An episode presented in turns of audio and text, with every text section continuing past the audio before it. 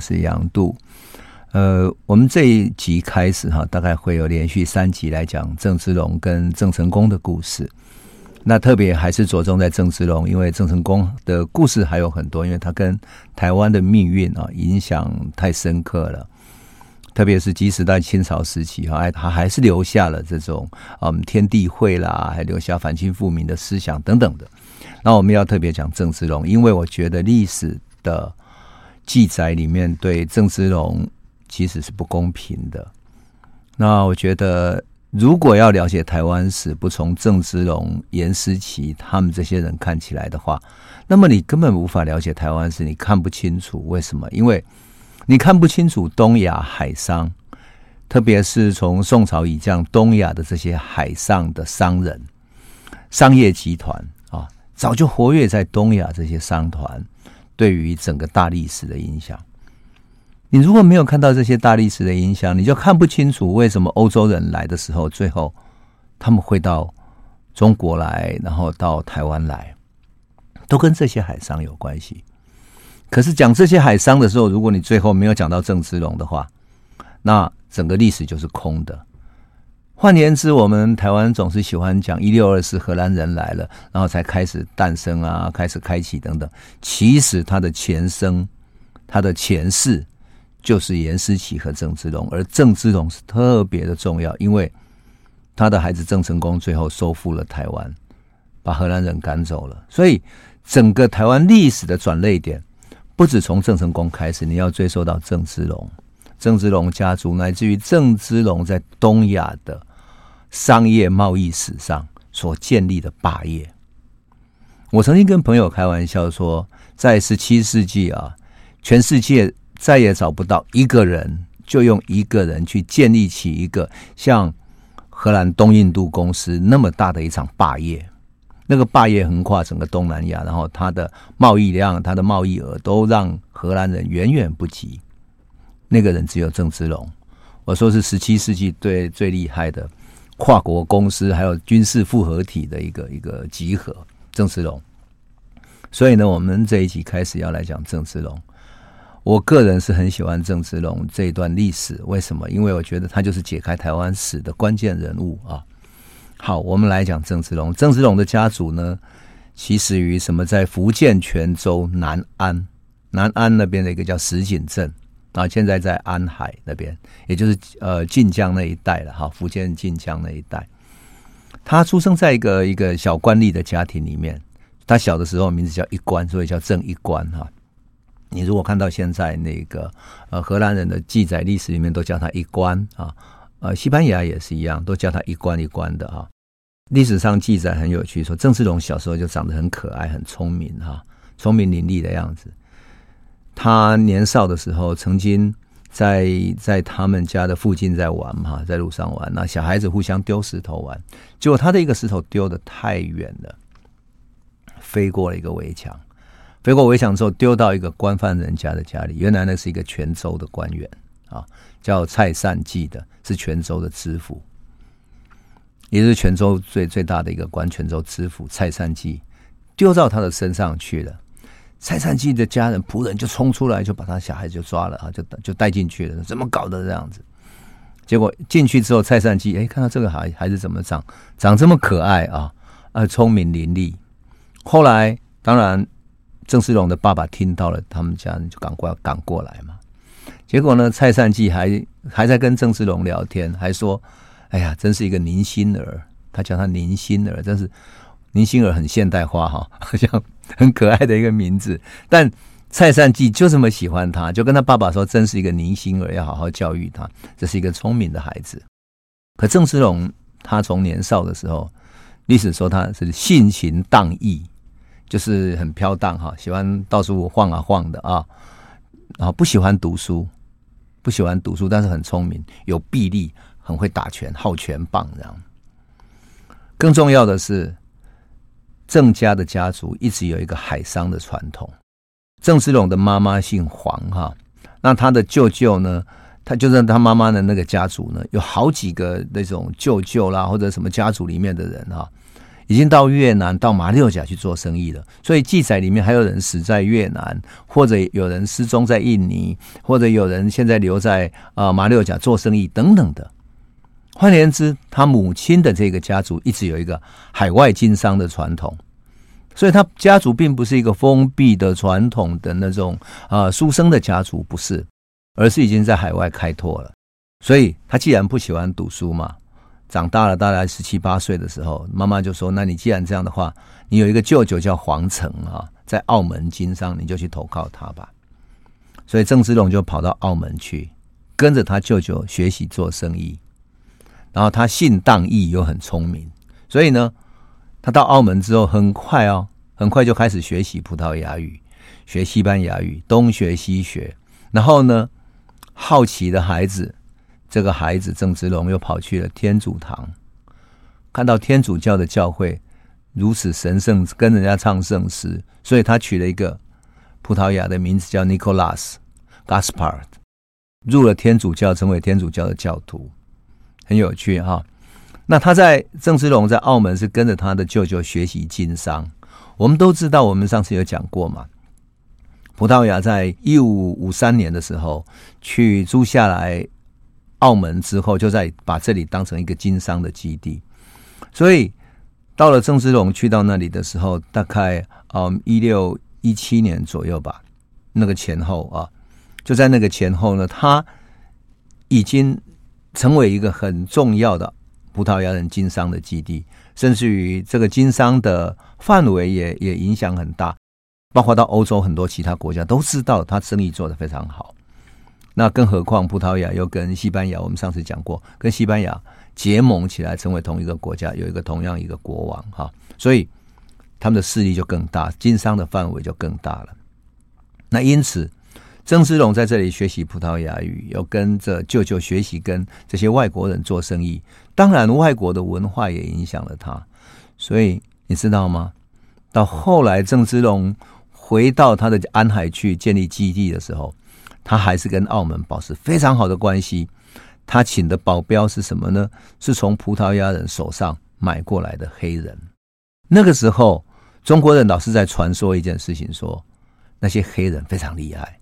他们能够跳到水里，潜到水里很久很久都可以不用上来，水性特别好，而且他们很能打仗，又高大又能打仗，又忠诚，所以郑芝龙居然从那里请那些黑人来当他的保镖，就当他的侍卫这样。因此，郑芝龙是从青年时代就是在一个国际化的一个商港里面，在澳门这样的一个商港里面成长过来的。那么。郑思龙怎么到日本去的呢？因为那个时候澳门的葡萄牙人做了很多的生意，是做什么？做转口的生意。因为明朝不许日本人到明朝这边来，因为有过去倭寇的历史嘛，哈，他会进攻，倭寇会侵犯中国，所以不许日本人到中国来做生意。所以葡萄牙变成做转口贸易，从中国买丝绸，然后卖到日本去。那日本那边呢，也常常会有人过来跟葡萄牙人订货，就这样子。有一个在日本经商非常成功，我们曾经讲过，他对台湾史影响非常大，叫李旦的人，他就到葡萄牙跟葡萄牙人做生意，于是呢，来到了澳门，然后跟郑芝龙的舅舅黄成他们就一起做生意。因为他有一条大船要回到日本去，那黄成呢就托了他带一些一些货品哈。要带到日本去卖掉，因为日本有人跟他订的。于是黄成就请郑芝龙去押着货，跟着李旦到日本去了。这一去改变了郑芝龙的生命史，改变了他的生命，当然也改变了李旦，改变了严思齐的命运。因为后来的历史就是因为这样而改变的。郑芝龙到日本之后，很快的就跟在地做生意、做丝绸生意的。啊，也开裁缝店的严思齐认识了。那严思齐在在地已经是一个一个算是一个一个角头吧，啊，那有跟很多二十八个兄弟都结拜了。所以呢，很快的他到日本之后，就严加入了严思齐这样的一个二十八个结拜兄弟里面。啊，那个时候郑芝龙啊，大概一六二零年左右，郑芝龙才二十岁左右，所以他等于是结拜兄弟里面最年轻的。换言之，李旦、严思齐的手下就是以郑芝龙最年轻，但是也是最能干，他们都看好他。那很有意思的是，郑芝龙年轻帅气嘛，所以到日本之后，有一次在一个宴会中看上了田川氏，看到一个朋友他的他的女儿田川氏，这田川氏长得据说是非常秀气、清秀、温柔，呃，他的性情里面有一种烈性，就是有一种烈性，也跟郑芝龙非常合，所以两个一对眼之后，很快的。就结婚了，就结婚了啊！那么就这样子，李旦、严思齐、郑芝龙在日本结拜了，因此就有了后来他们严思齐的二十八个兄弟在日本，因为日本人要提高那些呃他们丝绸售价的那些收购啊，怎么提高呢？他就是说，你限定你这些从中国来的丝绸，这些商人只能够交给一些日本的商家，交给其他人不行。只能够这样交出去，结果这样子等于没有利润了嘛。所以最终呢，严思齐跟李旦他们就想说，如果有可能的话，干脆就把港口如果占下来的话，占领一个港口，那么我们就可以自己在这里销售了。他们想把平户港给占下来，可惜这个计划没有成功。我们上次有讲过嘛，哈，讲过，因为这样子，所以呃，颜思齐跟郑芝龙来到了台湾。可是我必须特别讲的是。在历史里面有许多的记载说啊，郑芝龙因为长得很帅啊等等，所以就是以龙阳侍奉李旦，就是说他作为同性恋去伺候这个李旦。但是我觉得这些都是嗯，对于海上的这种船员的生涯有过多的想象，因为嗯，后来对于这种同性恋的描述里面，把很多结拜兄弟也视为是同性恋的一种。那其实跟中国过去的，嗯，那种《水浒传》以降的结拜兄弟其实很接近。你要说《水浒传》就是同性恋，我是觉得怎么说都说不过去。也许有，但是至少在历史的记载里面，在中国的侠义传统里面，那就是一种侠义的义气的表现，而不等于是同性恋。所以我是觉得也有人把李旦啊、颜思齐。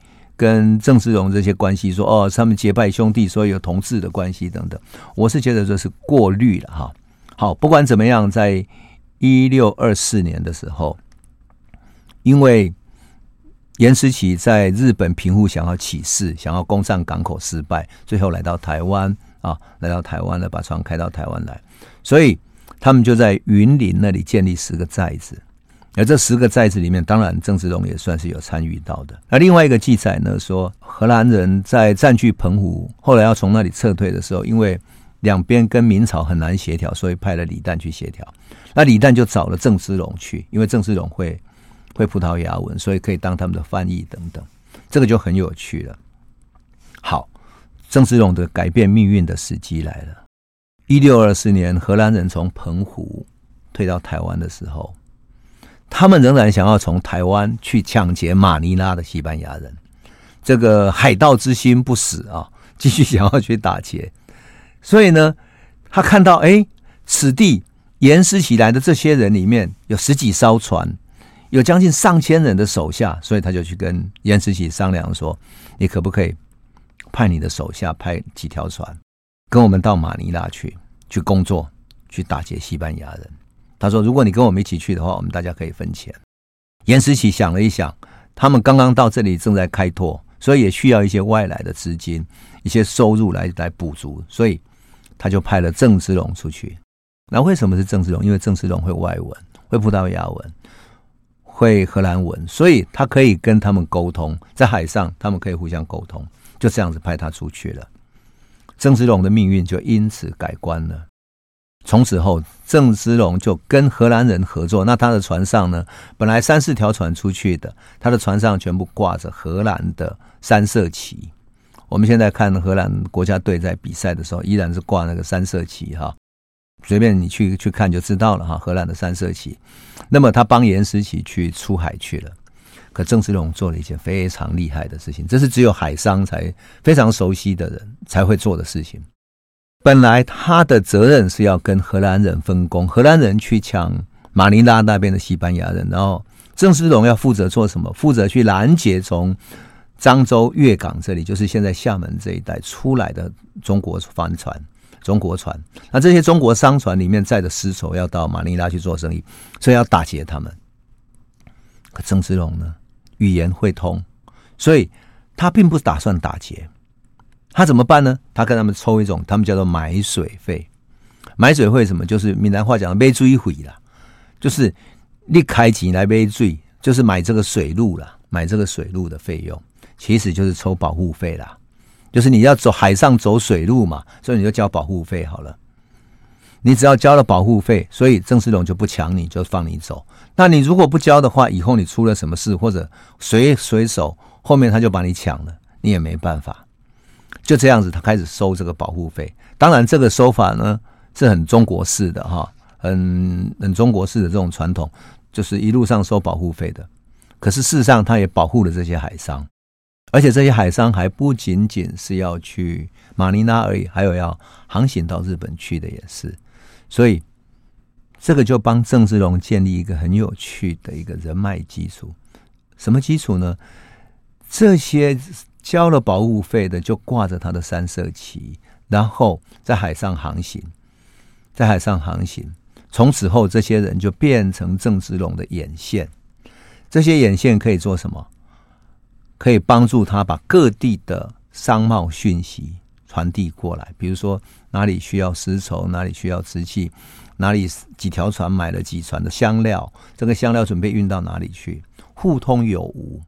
他挂这个这个收这个保护费的话，跟荷兰怎么抽分呢？在荷兰记载里面很有趣。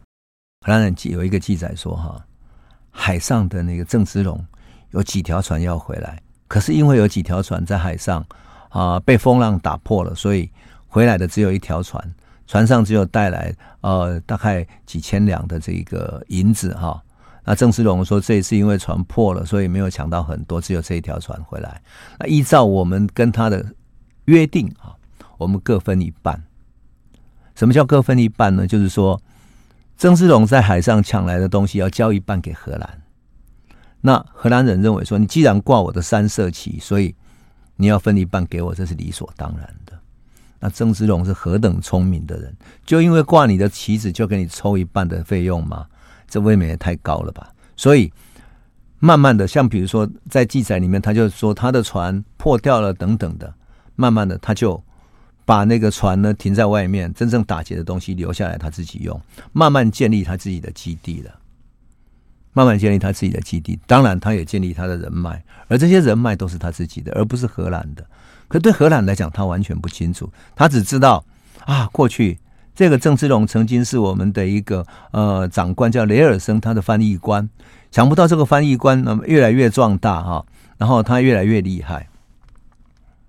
好，到了过了一年之后，一六二五年，我们说过了，严思齐是一个喜欢呃充满活动力的人。后来一六二五年，他到嘉义附近去打猎的时候，可能感染的热带的流行疾病吧，或者什么样的原因哈。他身体衰弱，发烧，后来就过世了。当严思齐知道自己病很严重的时候啊，他跟他的手下讲说：“啊，他说虽然是我们都已经安定下来了哈，建立了寨子，可惜啊，奈何大树已尽，就是他的天命已尽了。我以后再也难与诸君，很难跟诸君哈扬帆波涛之中了。”我再也没有办法跟你们扬帆在大海上航行了，因此颜思齐就这样与世长辞了。当然，颜思齐是所有人之中的老大呀，老大死掉了怎么办呢？应该就是召集海内外所有的兄弟回来，再看看我们这个帮众里面啊，怎么重新选出下一个老大？怎么选出下一个老大，带领整个帮众嘛？这个你如果从台湾的各种帮派里面来看，就知道了哈。很有意思的是什么呢？出现在荷兰人的台湾长官给巴达维亚的报告里面记载，他记载说，一六二五年啊，附近的那个商人哈，就是严思齐死掉了，他说他是由一群兄弟推举出来的领导者，他不是一个很成功的海盗。然后他的帮众们很快就通知在海上的一关，就郑芝龙哈，通知在海上的一关，然后一关很快就会回来了。我每一次看到荷兰人这个记载，都觉得很有趣。换言之，一关在哪里打劫？大海茫茫，他怎么去通知呢？换言之，如果不是说，嗯，这些传来传往的彼此知道他以哪一个地方当他的这些船只航行的地盘的话，怎么可能找得到呢？对不对？在东亚的海域，大海茫茫。我们朋友如果有出去过大海航行，就知道出去完全是是一片汪洋大海，你没有无从找起啊，没有办法找呀。好，就这样子，他们居然把一关找到了。那一关要回来做什么呢？跟众兄弟大家决定，谁来领导我们以后在台湾、在云林这十个寨子以以及我们众兄弟的未来。那么，正一关能不能成为老大呢？我们休息一下，回头再来讲。欢迎回到九八新闻台《世界一把抓》，我是杨度。我们刚刚讲到，呃，严思琪和正一关的众兄弟们哈，同时的海上的正一关回来了。回来之后，大家兄弟要推举一个老大。可是我们都知道哈，在黑道世界里面，谁也不服谁，各有武功。我们上次曾经讲过，他的那个结拜兄弟里面，有的会用藤牌盾的，有的很会射箭，有的很会管理船务，有的很会当商人，是一个很好的财务长，有的人是很厉害的采购经理等等，各路人马、各种人才都有。可是谁要当老大呢？所以他们就决定按照中国最传统的习俗，拈香祭拜严思齐，看了这个老大。决定要让谁来接班的，所以他们就排了一个香案，然后二十八个结拜兄弟呢，就是一起在那个香案前面跪下来，向颜思琪祭拜，说：“好，我们弄一个规矩来哈，就是说，我们这个规矩就是我们把两个碗哈，那一般的碗是陶瓷做的嘛，两个碗放下来，然后放下来之后，就是站着，然后把杯这样子，把碗那个当做把杯的杯哈。”直交杯的杯哈，那碗呢，从站着的时候放下来，然后让它上开来，上开来，如果是醒杯哈，就是圣圣杯哈，就圣杯。那如果碎掉了，那也不行哈。所以要是没有碎，而且是圣杯才行。结果很多人哈，吃下去都两个碗就粉碎了，两个碗都粉碎了，而且粉碎之后就看不到是不是圣杯了。哎，想不到吃下去之后，居然只有正一关的哈。没有破，大家就说：“哎，怎么可能呢？他又是最年轻的，对不对？”于是就说：“你你重新再来吧，哈。”于是正一关就跪下去祷告，之后再站起来，继续把两个碗掷下去，依然是一个醒杯，这样一个圣杯，哇，碗也没有破掉，大家都非常惊骇，的啊。正义官就拿起来就说：“好，那我们再再拜一次，算是三次了吧，哈。”那这个时候。他们年纪最大的，也是很会做采购经理那个陈中基哈，他里面很厉害的。陈中基说：“我不相信。”他就把那个碗哈拿过来说：“当天祷告说哈，我等大哥已死，我们所有人大哥都已死了。我们现在要推一个人当率领我们诸军哈。老天如果相信是正义官的话，那么你再赐给他两个圣杯这样子，那我们大家就愿意扶持，共同来扶持他。”结果正义官拿过来，跪下去祭拜完之后，连续两次都是圣杯。哇！全部的人最后都只好信了，还是有人不相信。但是陈中记毕竟是里面最老大的啊。当然，在历史记载里面记得更夸张，台湾外记里面说还有很多人不信，所以他掷杯掷了三十个醒杯这样子，三十个圣杯这样啊。那当然这是一个一个传说了哈。但是总之呢，这个历史记载里面把他塑造成为正一观是天命所托付的领导众兄弟的未来领导人。正一观竟然是他们里面是最年轻的。如果是最年轻的人，你要领导一群黑道的兄弟，有可能吗？即使天命要你当领导人，你你指挥得动这几个江湖上各路人马，有的在在双语，有的在漳州，有的在泉州，各路人马的大哥吗？指挥得动吗？就算是还有一些老大要把他拱上去，但是有可能吗？因为毕竟你要下命令嘛，你当老大要下命令，所以郑芝龙想了一想，就说他们要请他当老大，他说不行哈，现在还不行，我们必须再过一阵子哈，等到我们的一个一个一个找到一个好的时辰，我们再来哈。那再来呢，我们也必须立出一个新的旗帜哦，我们要去定做一个新的旗帜，代表我们新的开始。他利用这个时间呢。另外找了十七个年轻的人哈，年轻的兄弟结拜起来，结拜起来叫什么？叫十八支，他就自己取名叫郑芝龙嘛哈，郑芝龙。那十八支呢，就是呃芝兰的芝哈，草字头那个芝哈，郑芝龙那个芝。十八支呢，就是十八个人都结拜取一个号哈。那这个号里面呢有什么呢？叫做芝虎、芝豹、芝凤、芝什么什么这样子，他就是芝龙。他自己是当龙，还有虎豹、狮象等等，那就是十八支，就十八个结拜兄弟。那这个十八个结拜兄弟准备做什么？准备他调动全军的时候，是他自己的人马。那另外呢，他请谁呢？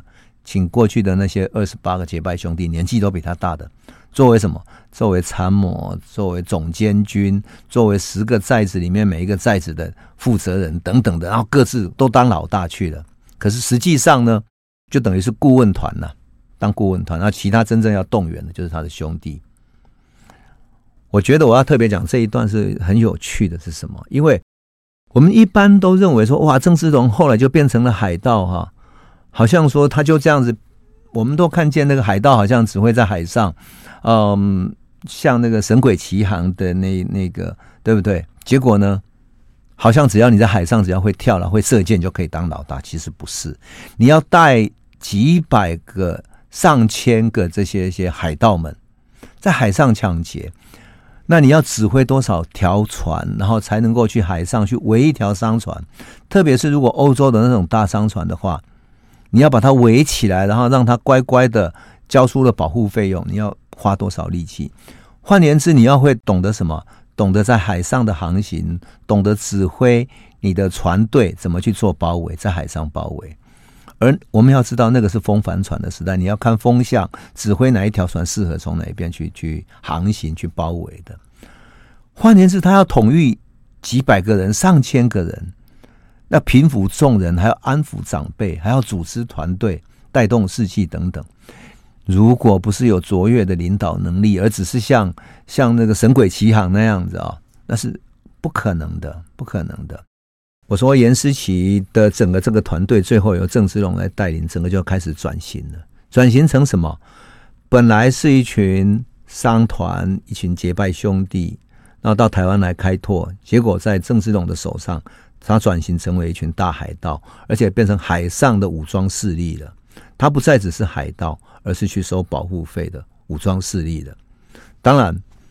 最重要的是郑芝龙，他有这个能力统御全军哈，然后在台湾生存下来，带大家往前走。那就在这个时候呢，一六二六年左右，郑芝龙继续在海上行抢，那打劫，然后收保护费用。可是他的势力慢慢壮大了，因为他在东南亚这建立的这些海商的关系、人脉等等的哈，慢慢的壮大起来了。所以，他虽然跟荷兰有合作，可是。打劫回来的东西呢，他慢慢收归己有，抽得太凶了哈。那荷兰东印度公司呢，慢慢也觉得这个海上的很大的一部分，特别是对日本的贸易，对日本的那些部分呢，慢慢的被郑芝龙给垄断了哈。所以对荷兰人来讲，就觉得有点疑虑。可是他还是瞧不起他，为什么？荷兰人的眼中，郑义观不过是一个从日本聘请来的一个当我们的翻译员而已，他能够干什么呢？哈。他顶多就是帮我们去打打西班牙人而已，所以根本不在乎。他虽然看到他的船呢，从二十几艘中国式的帆船慢慢增加到四五十艘了，都还不以为意啊，哈，都不以为意啊，战绩越来越辉煌，也不以为意。可是恰恰好，就是他船慢慢增加、慢慢增加，在海上扩张的时候，他变成一个海上兼海盗的集团，整个严思齐的集团走上了转型之路。这个实际是我觉得这是一个非常有趣的。我要特别谈这一段是为什么呢？我会讲得很细，是因为过去我们都觉得说哈，哎，海盗只是打劫，可是郑芝龙利用什么？利用他原来海商的角色，他了解整个东亚海商，所以他通过收保护费，把这些海商慢慢集结起来，变成他的人脉啊，他的人脉，然后这些人脉慢慢的啊，就成为他的情报网。他这个情报网。能有什么用呢？他比如说，他知道说什么时候哪一条船准备从哪里开出来。马尼拉有一条大船，大商船准备开出来了，开到马六甲或者要开到嗯南美洲去等等。这些呢都知道，因为我们都知道，一条大船你要装满了货物，要开出去的话，需要一一长段的时间，要集货，要做什么装箱啊等等。你如果用现在这个嗯长荣海运哈。集装箱要从各地把那个集装箱运过，然后再运上大船去，再出航。你就可以想见，郑芝龙那个时代，他不会是只有什么几个人就可以装上整个船的啊，而是很多人都全部靠人力的嘛。所以就这样子呢，慢慢的郑芝龙在扩大了。可是当然，他就会形成了什么？形成跟荷兰的矛盾，因为对荷兰来讲。他最终的目标，哈，最终的目标，并不是说只要去海上打劫而已，哈，而是要什么？要想要垄断对中国的贸易。换言之，荷兰不是要靠台湾啊做一点海上贸易来赚钱就好了，他是要垄断整个中国的贸易，也就是中国的丝绸、瓷器，乃至于中国需要的东亚的这些香料，他都想要把它垄断下来。那么他才能够取得最大的利润，那个才叫做垄断性的资本主义。我们现代啊，会喜欢讲这种嗯，现代性的二十一世纪的帝国主义，或者说现代的商业性的资本帝国，怎么垄断贸易，对不对？然后利用贸易去去垄断一个地方的经济交往，比如说啊半导体，比如说呃各种特殊的生产的东西啊等等的。其实荷兰那时候的思路就是这样，所以我看到这段历史的时候，我往往往会想说，这段历史其实很清楚的印证了二十一世纪的现代世界的思考，其实跟十七世纪荷兰的思路是没有两样的啊。好，那我们先休息一下哈，我们回头等一下再来继续聊一聊，因为这些题材太有趣了。欢迎回到九八新闻台，世界一把抓，我是杨杜。我们刚刚讲到了郑芝龙跟荷兰人打交道，慢慢的他在壮大自己。他一边去海上打劫，一边做生意。所以我说郑芝龙其实是两种人的性格的结合，一边是很重视强悍的武力的严思齐，一边是李旦的、很左右逢源的、善于经营人脉的、狡猾善变的商人的特质啊。那这种海上豪强的性格，加上海商的这种嗯左右逢源的性格，在他身上结合在一起。那更有意思的是，他带领他的船队在海上打劫的时候，啊，他有一个原则，什么原则呢？因为事实上，这些海盗也要到地方上去，有一些陆地去去抢东西，否则的话，他没有办法有有足够的物资来生存哈。但是他有一个海盗的三原则。什么呢？叫做戒淫杀，就上去你不许奸淫，去杀害妇女，戒淫杀。第二个不攻城堡，呃，不攻城堡这个我要特别跟我们朋友解释一下，因为呃，事实上在福建哈、你如果到安溪啦，到泉州、到漳州附近，有很多那种。民间的城堡，它就是像城堡一样、堡垒一样哈，把它整个整个包围起来，像大大的城堡。那很多整个家族都住在里面。换言之，如果你把整个城堡攻进去的话，你会灭了整个家族，而那是仇恨，是是不可原谅的哈。所以在陆地上，其他地方在市集里面去抢，比如说抢官府啦，抢一些呃腐败的官员等等，这个没有问题哈。但是呢，你如果去攻一个城堡，其实就把善良老百姓的整个生活居家整个攻破了，整个杀害了，就是一个伤天害理的事情。所以他说不攻城堡。第三个不害败将，就只要他在海上作战被他打败的人，他不杀害他，留下余地。败将不追有一个好处，你不追败将的话，下一次来跟你作战的人斗志就低了。他觉得打败了，反正我逃就好了嘛，你也不会杀我，他就逃就算了。所以他就很容易打胜仗。那民间对于郑芝龙啊，在当时厦门的民间还传说什么呢？传说一人做贼哈，就是一个人加入郑芝龙的团伙，一人做贼哈，一家自喜无恙，就是一个人去做贼，那一家人在人抬刀来抢劫的时候，他就不会有事情，一家人都不会有事。一姓从贼，就某一个姓氏跟着郑芝龙的团伙的话，一乡可保无虞，整个乡就不会有事情了。好。郑芝龙就慢慢变成一个侠盗的性质了，他就变成是是打劫这种这种嗯坏蛋，然后来劫富济贫这样。他的团伙越来越壮大。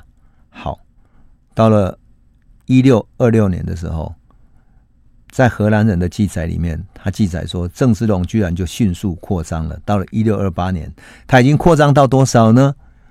也不过是一六二四年，郑芝龙跟荷兰人一起到海上去行抢。的四年之后，郑芝龙扩张到有四百艘帆船，有六七万个群众。这个群众遍布在各地，台湾算是他的基地。那其他像泉州、像漳州，各地都有。海上有四百艘帆船，你想，每一艘帆船如果是以五十个人的话，大概就要两万人了。我觉得很有趣的是说。这四百艘帆船，你在海上航行，你要有多少的补给呀？从技术面来看，哈，我为什么会特别喜欢讲技术面？因为战争里面啊，海上的航行里面，技术面是非常重要的。你如果没有足够的补给，你在海上缺少淡水的补给，你会饥渴而死，甚至于呃，就像我们看到那种嗯，外国电影有那种鬼船，对不对？啊，缺少植物的补给，缺少或者整条船染瘟疫等等，整条死掉变成一条一艘鬼船这样。换言之，它补给是很重要的。可是问题是海盗还要作战啊，对不对？所以四百条船你要去哪里维修保养？你那个船在作战的时候，当时都是木头做的，坏掉了，你去哪里找木头去维修呢？哪一个海港里面有足够的木头，去可以去把它船的船围啦等等来做保养？那乃至于说，在作战的时候，有很多那种火箭射出去，有没有带火的箭射出去，船燃烧，烧坏的部分怎么修补呢？这是一个。第二个，四百艘船，你一艘船五十个人，两万个人，你要移动资源的时候，你要食物的资源怎么资源？再来，枪炮怎么购置？你要到处去买枪买炮啊！打仗不是说那个船上的炮会打就行了。炮打完了之后，那剩下的炮要从哪里来？炮打完了之后，你就是没有作战力了嘛。所以，像比如说乌克兰跟俄罗斯战争的时候，对美国、德国给他们枪炮，但是炮打完了，结果炮的补给不够，你空留那个枪管有什么用呢？所以你还是要补给啊。那他有六七万的徒众散布在各地，这个要怎么组织起来？怎么给养？我每一次都会跟朋友开玩笑说。哎呦，你想想看哦，六七万个人，你光是吃便当，你就要吃死，你要叫多少人去帮他煮便当呢？对不对？哎，可是我觉得郑芝龙他的徒众们真的很厉害啊、哦，他这些兄弟也很厉害，能够做到这一点，把他们这个每一个地方的联络、商业等等的互相补给，慢慢建立起来。换言之，说真的啦，这个不是只有靠海盗就能够养得起来的。他一定是兼做海商，而且跟各地的海商收保护费用，啊，甚至于自己也投入到海商的经历里面去才有可能。所以，为什么后来荷兰人对郑芝龙很不满？因为荷兰人想要买的丝绸，跟泉州、漳州要买的丝绸，往往都跟郑芝龙买，而郑芝龙卖给他们的、卖给他们的这些商品呢，不见得是最好的。可是，就是让他垄断了。所以，我就说哈。郑芝龙真是一个一个商业头脑非常好的人，也是一个很好的组织人才。好，偏偏在这个时候，就是在一六二六年左右到一六二八年之间，哈，福建遇上了饥荒，所以郑芝龙还大量招揽了家乡的人来屯垦台湾，屯垦云林嘉义这一带。那这个很重要是为什么？因为进来屯垦的人，后来变成了。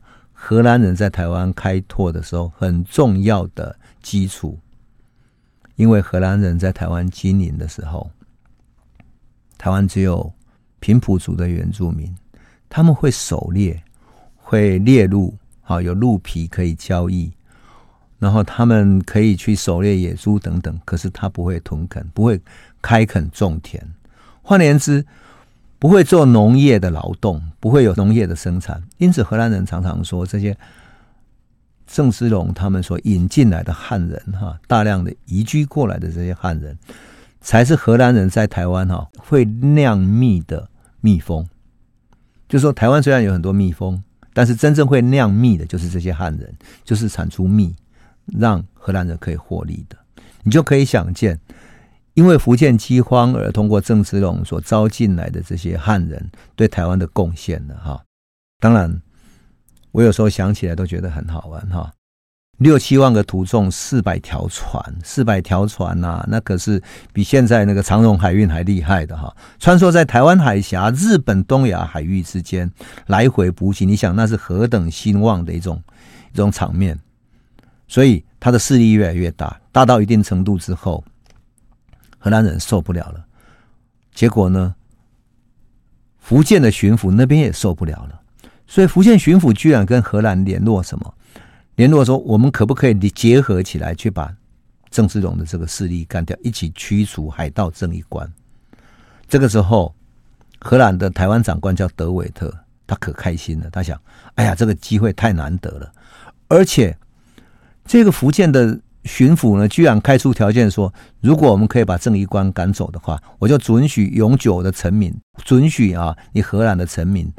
自由的从大员到漳州这边来做贸易，当然我们的贸易也会开到巴达维亚城去，开出很好的条件，他就开心极了。所以德韦特就派出什么？派了五艘快船，还有四艘配备荷兰的中国帆船哈，荷兰的中国帆船离开了厦门，一起南下去迎击什么？一起去迎击郑一官的船。可是他开到那个贝伦湾，贝伦他们荷兰人记载叫贝伦湾的时候，看到三四百艘的帆船，海盗们的这些帆船在海湾里面停泊不动。可是天要破晓前的两个小时呢，在极度昏暗的天色之中，郑一官下令，突然发动火船来攻击，几十艘的火船带着炸药开始开向荷兰的快船，然后。